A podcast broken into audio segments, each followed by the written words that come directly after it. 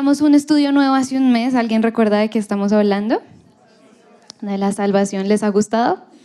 ¿Se han aprendido? A mí me ha encantado. Me gustó tanto que el pastor me puso a predicar sobre este tema, a continuar la serie. Gloria a Dios por eso. Vamos a ver la que dice la palabra en Efesios 1 del 7 al 8.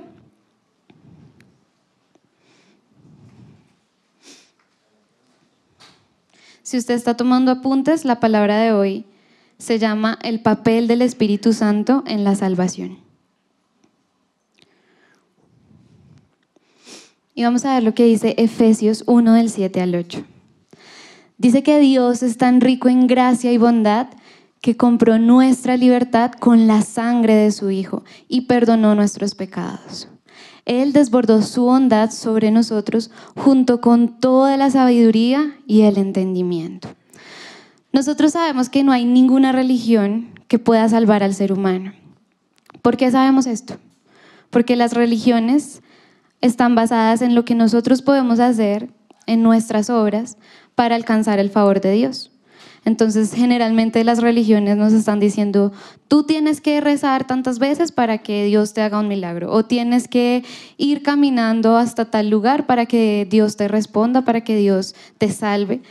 Pero lo que nos está diciendo Efesios es que la salvación no depende de las obras humanas. Vamos a volverlo a leer todos juntos a la cuenta de tres. Un, dos, tres. Dice, Dios es tan rico en gracia y bondad que compró nuestra libertad con la sangre de su Hijo y perdonó nuestros pecados. Él desbordó su bondad sobre nosotros junto con toda la sabiduría y el entendimiento. ¿Qué nos está mostrando Efesios? Vemos a Dios que es nuestro Padre y que es tan rico en gracia y bondad que diseñó todo un plan de redención para nosotros, para que nosotros pudiéramos ser libres del sistema del pecado.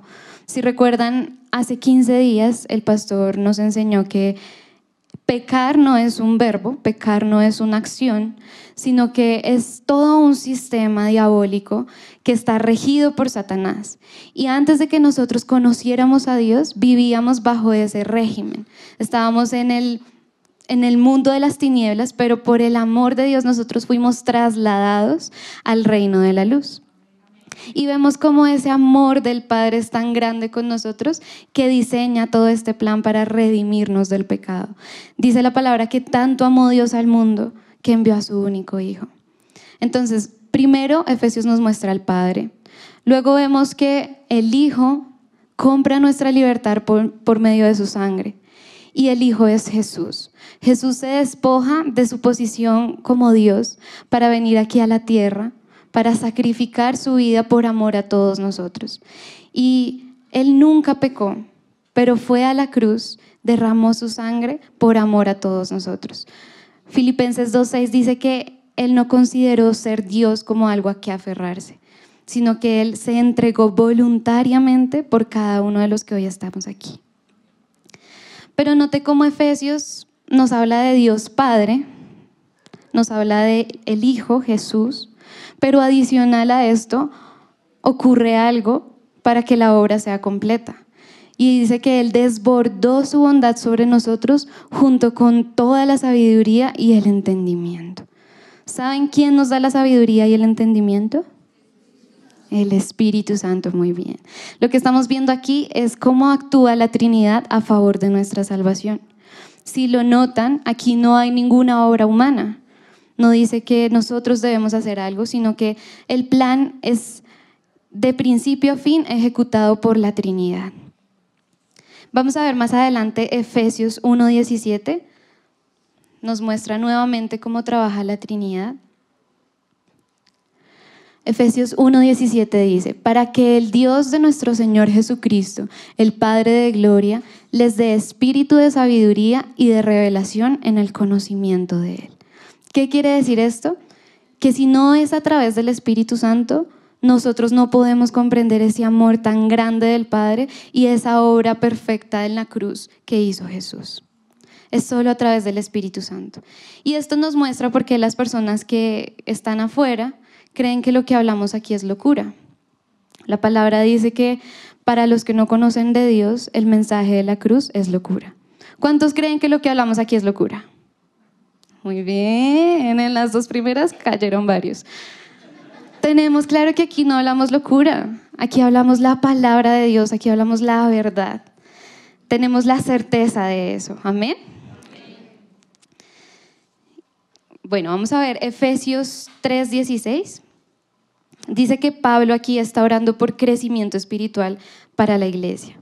Dice, pido en oración que de sus gloriosos e inagotables recursos los fortalezca con poder en el ser interior por medio de su espíritu.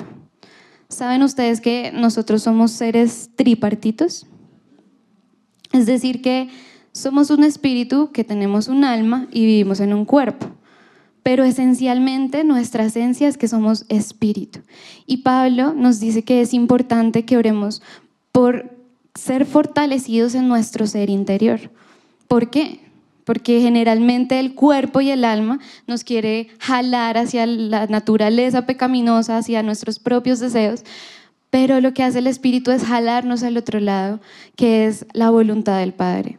El Espíritu siempre nos va a jalar a hacer las cosas que Dios quiere que nosotros hagamos. Por eso necesitamos ser fortalecidos en nuestro espíritu. Si hoy estamos aquí, los felicito porque estamos fortaleciéndonos en nuestro espíritu.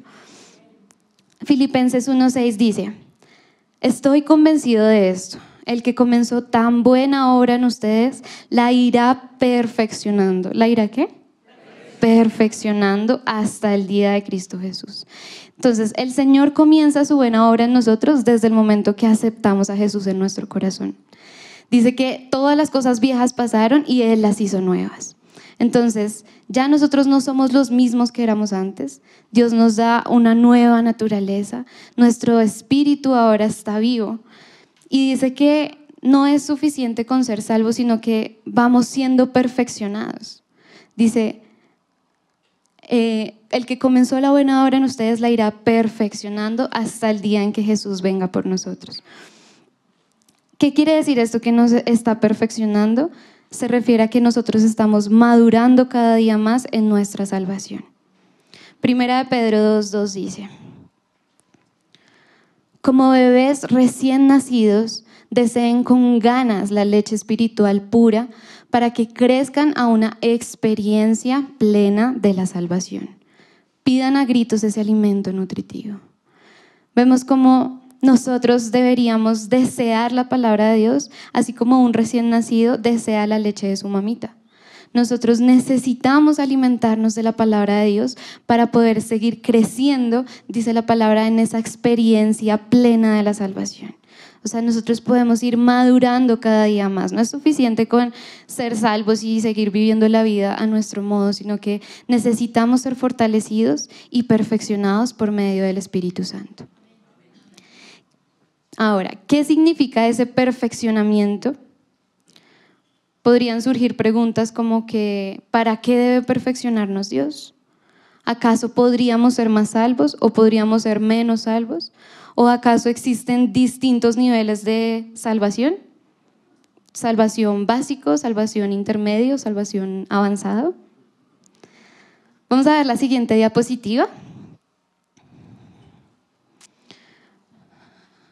¿Han visto a un hombre que se disfrace así en los partidos de Colombia? Bueno, la salvación es como nuestra nacionalidad. Nosotros somos colombianos porque nacimos en Colombia. Si usted nació en otro país, esa es su nacionalidad. Y así como este hombre se disfraza, eh, vemos que él es colombiano, claramente, no tenemos duda, ¿verdad? Pero ustedes creen que por tener tantas cosas alusivas a Colombia, él es más colombiano que el que está al otro lado que solo tiene una banderita en su cara? No, ¿cierto? Ambos son igual de colombianos. Asimismo, todos nosotros somos igual de salvos. No es más salvo la persona que está aquí predicando que los que están recibiendo. O no es más salvo el que se viste muy cristiano que el que se viste común y corriente. Todos somos igual de salvos por la fe en Jesús. Pero así como un colombiano no puede hacer nada por ser más colombiano, sí puede hacer algo para ser un mejor colombiano. Amén. Y asimismo nosotros como cristianos podemos ser cada día más maduros en nuestra fe, podemos ir perfeccionando cada día más nuestra fe para poder ser ejemplo para otros, para poder ser testimonio y para que otros vean lo bueno que es ser hijo de Dios. Que las personas que están a tu alrededor digan, wow, Él es hijo de Dios, yo también quiero esas bendiciones que Él está recibiendo. Tal vez hay personas que nunca van a abrir su Biblia, pero van a ver tu vida. Y creen que si ven su vida pueden ver esa obra perfecta de Jesús en la cruz. Pueden decir, wow, yo quiero eso que Él tiene. Nosotros debemos ser testimonio para las demás personas. Amén. Vamos a ver un ejemplo más de, cómo actúa la Trinidad a favor nuestro. Para esto vamos a ver Efesios 1 del 13 al 14.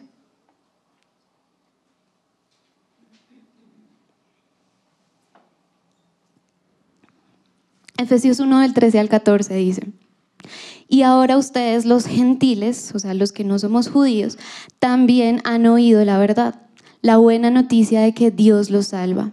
Además, cuando creyeron en Cristo, Dios los identificó como suyos al darles el Espíritu Santo, el cual había prometido tiempo atrás.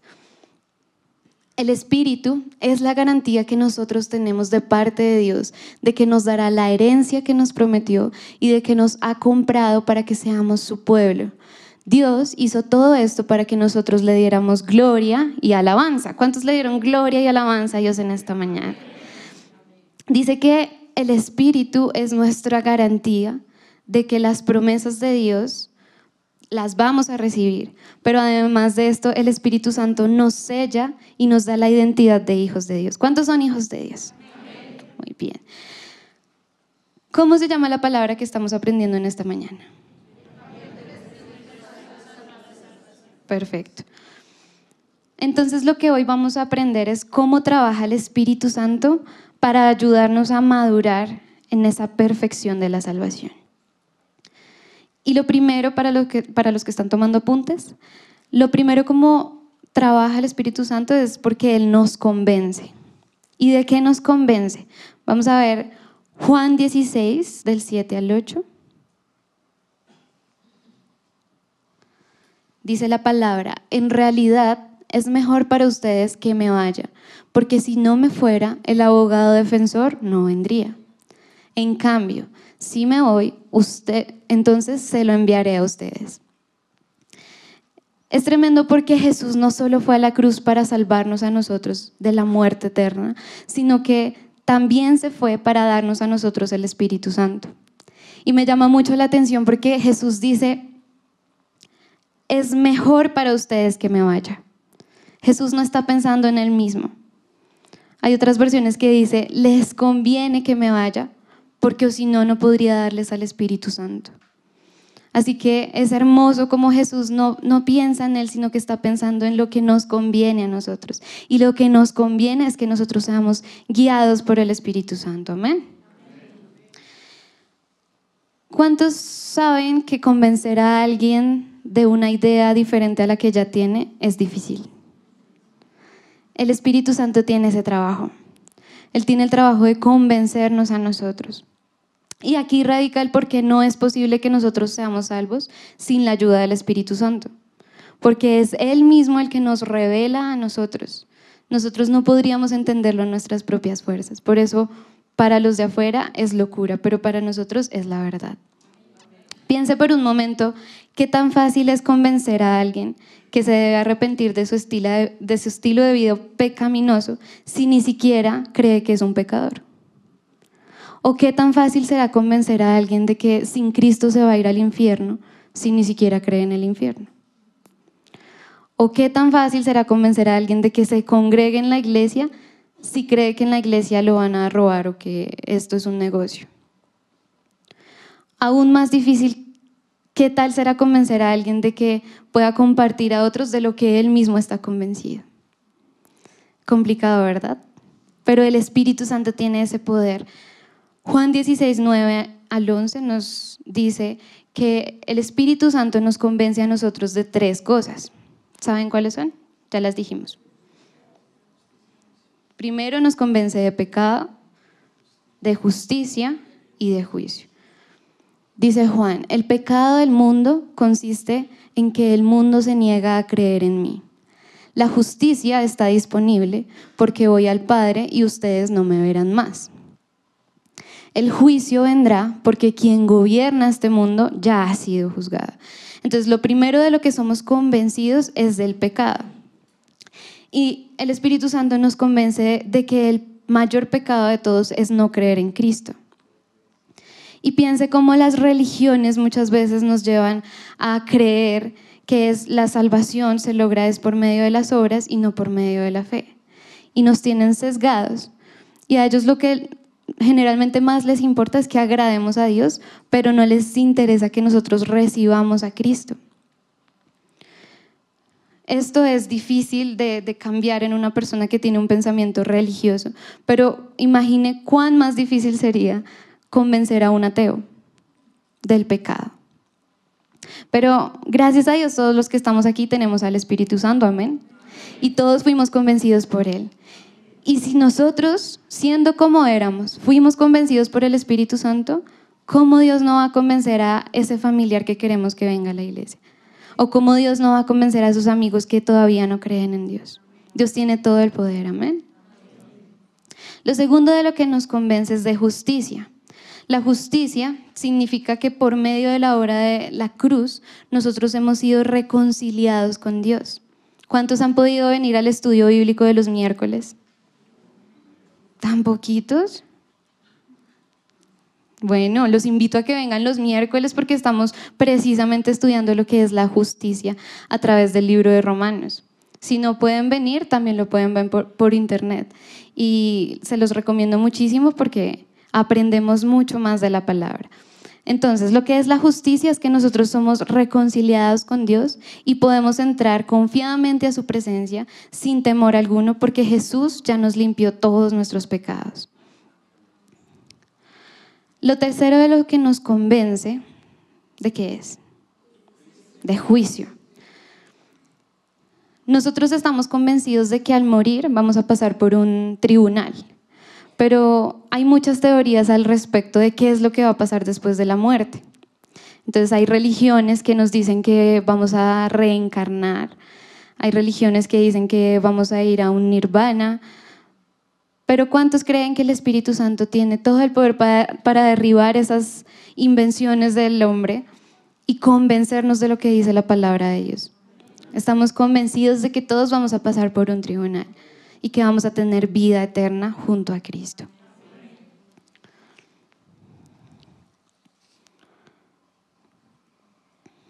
Bueno, ¿cuál era este primer punto? Nos convence. Lo segundo de lo que se encarga el Espíritu Santo es que Él nos enseña y nos recuerda. Entonces, ya el Espíritu Santo nos ha convencido, pero después inicia un proceso en el que el Espíritu Santo es nuestro maestro. Y vamos a ver Juan 14, 26.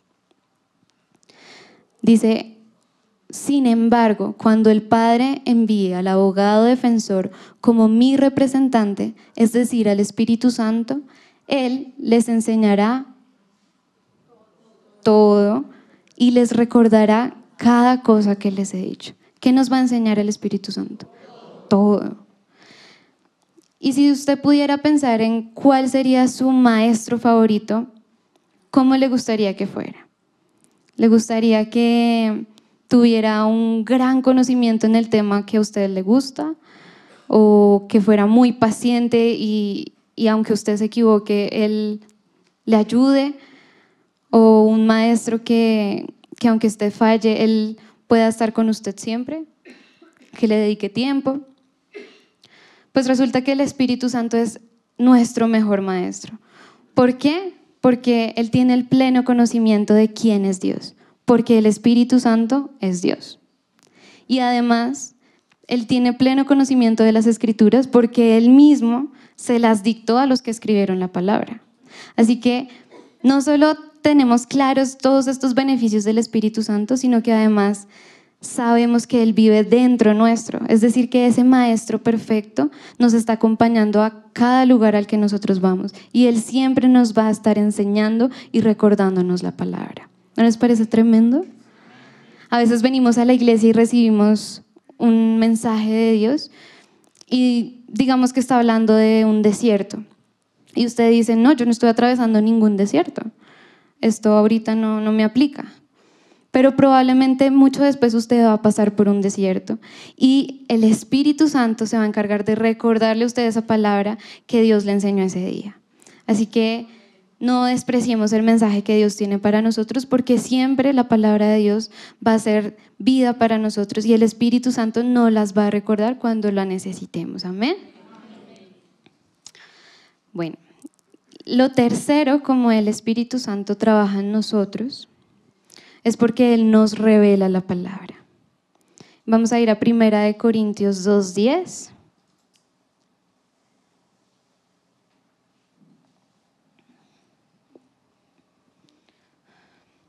Dice la palabra, pero fue a nosotros a quienes Dios reveló esas cosas por medio de su Espíritu. Pues su Espíritu investiga todo a fondo y nos muestra, ¿qué nos muestra? Los secretos profundos de Dios. ¿Cuántos quieren conocer los secretos profundos de Dios? Tremendo que es el Espíritu Santo el que nos va a revelar todos esos secretos y esos misterios que están en el corazón del Padre. Entonces, el Espíritu Santo es quien nos enseña a nosotros a entender la Biblia.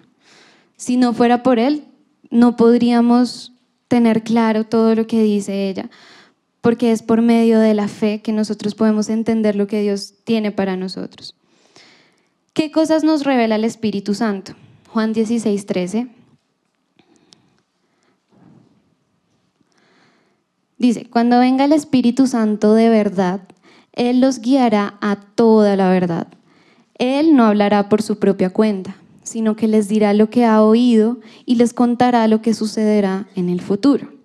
Lo primero que nos revela el Espíritu Santo es toda la verdad. Cuando nosotros venimos aquí a la iglesia, ¿cómo sabemos que estamos escuchando la verdad? Porque lo que hablamos aquí es la palabra de Dios y la palabra es la verdad. Entonces, el Espíritu Santo nos revela cuando un mensaje es basado en la verdad, en la palabra de Dios, y cuando no. Y si tú tienes una, una, una comunión más profunda con el Espíritu Santo, puedes saber incluso cuando una persona te está mintiendo y cuando no. ¿No les ha pasado que les están diciendo algo y ustedes saben que no es cierto? Es el Espíritu Santo. Y les cuento una cosa que me pasó hace un año. Resulta que tuve la oportunidad de viajar a un país muy, muy, muy lejano, a Turquía, para presentar algo de mi universidad. Y yo iba solita. Entonces, eh, mientras iba en el avión de aquí para allá, puse a cargar mi celular y me quedé dormida. Cuando me desperté, solo estaba el cable del cargador. Y entonces yo decía, qué raro, ¿dónde está mi celular? Y entonces lo empecé a buscar, mi maleta, no, no estaba. Le pedí ayuda a los ayudantes de vuelo y pues buscaron ahí con la linternita, pero no, no estaba mi celular. Y yo estaba muy angustiada porque yo decía, Dios mío, o sea, voy a ir a otro país donde hablan una lengua completamente extraña para mí. Y aparte, no tengo celular, no tengo cómo decirle a mi, a mi familia que estoy bien, no tengo cómo ubicarme. Era bastante angustiante pensar en todo esto. Yo decía, Dios, ayúdame, ayúdame. Y pasaban las horas, pasaba el vuelo, avanzábamos y nada, y nada, y no aparecía mi celular. Y comencé a hablar con la persona que estaba al lado y la noté un poco extraña, entonces sospechaba un poco.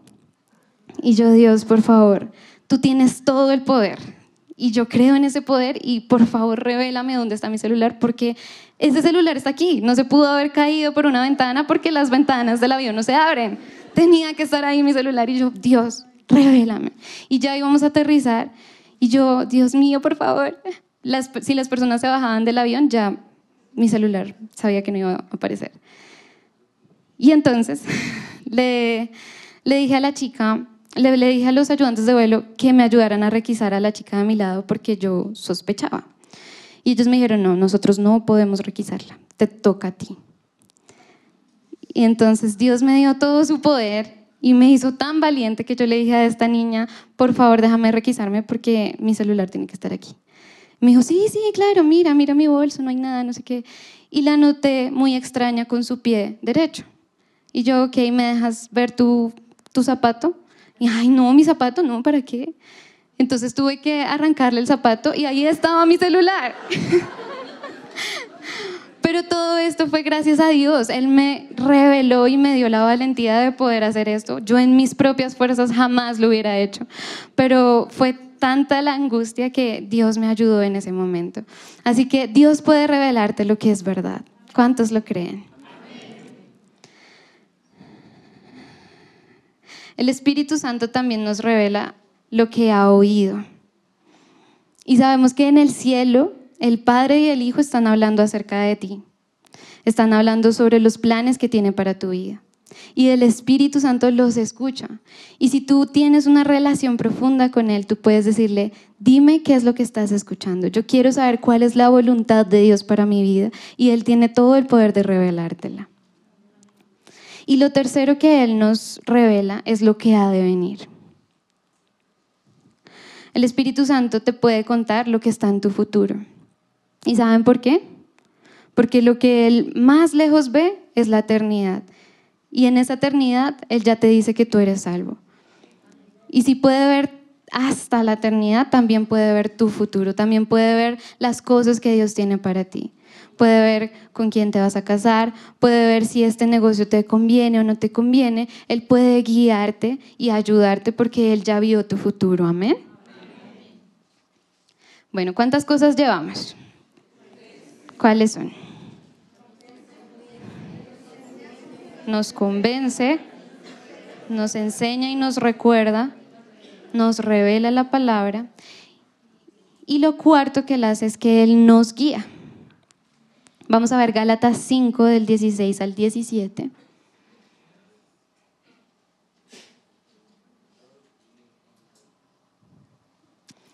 Gálatas 5, 16, 17 dice, por eso les digo, dejen que el Espíritu Santo los guíe en la vida.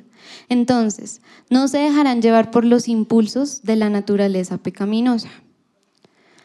La naturaleza pecaminosa desea hacer el mal porque es precisamente lo contrario de lo que quiere el Espíritu.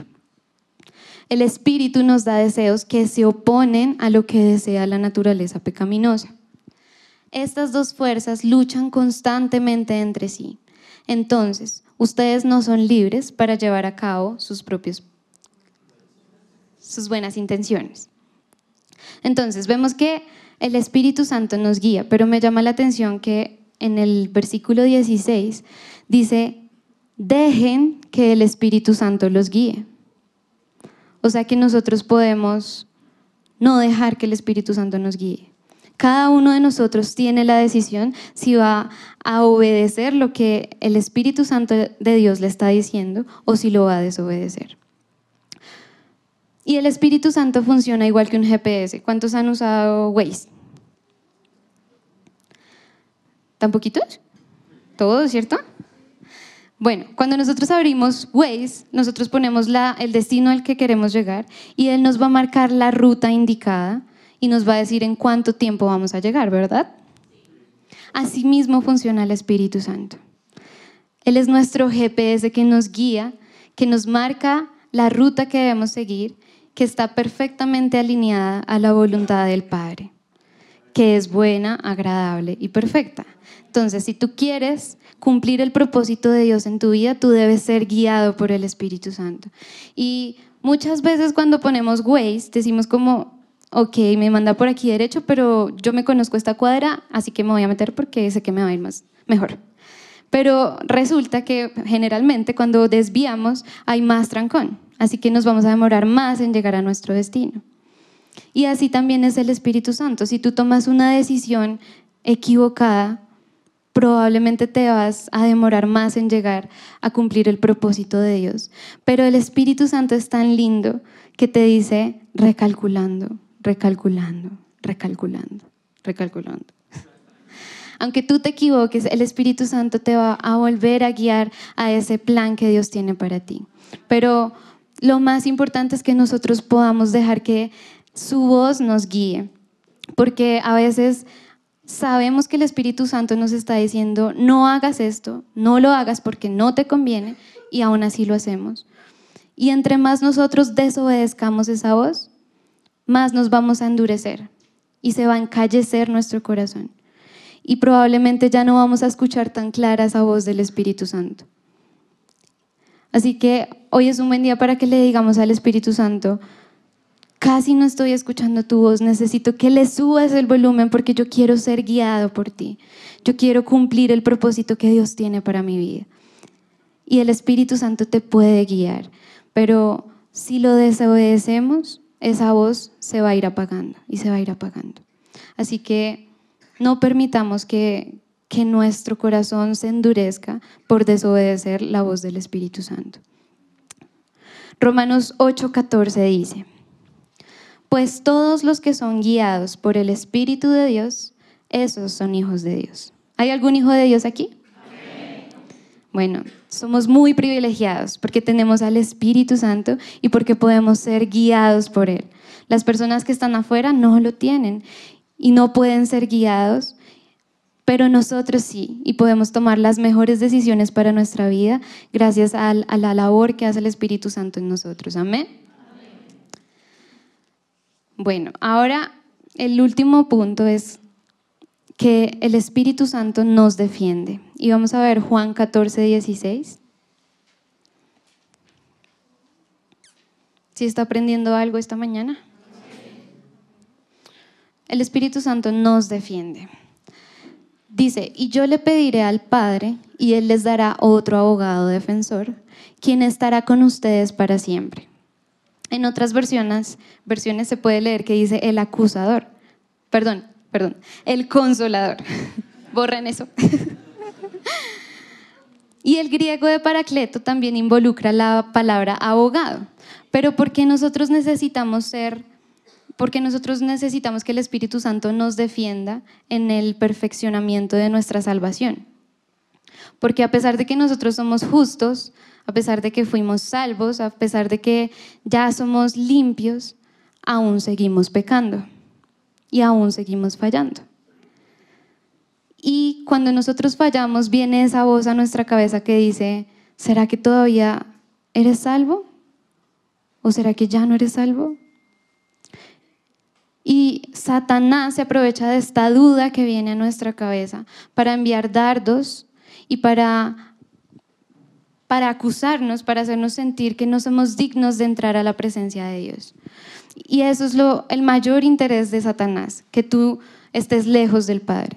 Y por eso Él va a traer estos pensamientos de que no eres digno. Pero vemos que el Espíritu Santo es nuestro abogado, nuestro defensor. Así que nosotros no tenemos por qué sentirnos acusados por Satanás. Apocalipsis 12:10 dice, Luego oí una fuerte voz que resonaba por todo el cielo. Por fin han llegado la salvación y el poder, el reino de nuestro Dios y la autoridad de su Cristo. Pues el acusador de nuestros hermanos, el que los acusa delante de nuestro Dios día y noche, ha sido lanzado a la tierra. ¿Pueden notar que Satanás no descansa? Porque dice que de día y de noche Él está acusando. Nos está acusando delante del Padre. Pero dice que Satanás ya fue derrotado. Él ha sido lanzado a la tierra. Y el diablo siempre va a querer acusarte, pero Jesús hace todo lo contrario. Él nunca te va a acusar. Vamos a ver Juan 8, del 10 al 11. Dice, entonces Jesús se incorporó de nuevo y le dijo a la mujer, ¿dónde están los que te acusaban? Ni uno de ellos te condenó. Ni uno, Señor, dijo ella. Yo tampoco, le dijo Jesús, vete y no peques más. Entonces, la obra del Espíritu Santo es defendernos. Aunque nosotros a veces fallemos, Dios siempre va a estar con los brazos abiertos para recibirnos. Así que no permitan que esos pensamientos de, juicio lleguen a ustedes, porque ustedes ya son limpios por la sangre de Jesús. Así que creemos que no tenemos por qué tener temor de entrar a la presencia de Dios, porque nosotros somos dignos, somos hijos de Dios y creemos que Él es nuestro Padre, que Él nos sana, que Él nos cuida, que Él nos protege, que Él está con nosotros todo el tiempo. Y por último vamos a leer Romanos 8:33. Dice, ¿quién se atreve a acusarnos a nosotros, a quienes Dios ha elegido para sí? Nadie, porque Dios mismo nos puso en la relación correcta con Él. Nadie puede atreverse a acusarte. Aunque fallemos, Dios nos ama, porque Él permanece fiel aunque nosotros seamos infieles. Amén. Si te gustó este video, aquí puedes encontrar el contenido más reciente, algo especial para ti y el recomendado del mes. Recuerda suscribirte, activar las notificaciones y seguirnos en todas nuestras redes sociales. Somos un lugar cerca de ti y trabajamos por una nueva generación.